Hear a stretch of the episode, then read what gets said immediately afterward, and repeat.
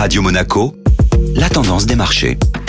Radio Monaco, la tendance des marchés avec Société Générale Private Banking. Bonjour Delphine Michalet. Bonjour Benjamin. Le CAC 40 a repris un peu de hauteur dans un marché. Après plusieurs séances dans le rouge, la bourse de Paris se ressaisit et termine la séance d'hier sur une hausse de près de 0,50%. Les investisseurs sont partagés entre les bons indicateurs américains publiés mardi, les anticipations d'une accélération des rachats d'actifs par la Réserve fédérale américaine et la forte progression des contaminations à la Covid-19 en Europe. Les volumes d'échanges sont restés anémiques. La bourse de Wall Street était fermée hier pour Thanksgiving, ce qui a pesé sur le dynamisme des bourses européennes. Quelles étaient les valeurs à suivre hier? Peu de mouvements notables, seul Rémi Cointreau bondit de plus de 13 le spécialiste du cognac a relevé ses objectifs annuels et s'attend désormais à une très forte progression de son bénéfice opérationnel cette année. Dans son sillage, le géant des spiritueux Pernod Ricard domine l'indice parisien et s'adjuge une hausse de près de 2,50%. Le secteur du luxe aura également bien soutenu le marché hier. Hermès, LVMH et Kering grimpaient de plus de 1%. Les marchés américains seront ouverts pour une demi-séance aujourd'hui avec une clôture à 13h à New York, soit 19h à Paris. Bonne journée à tous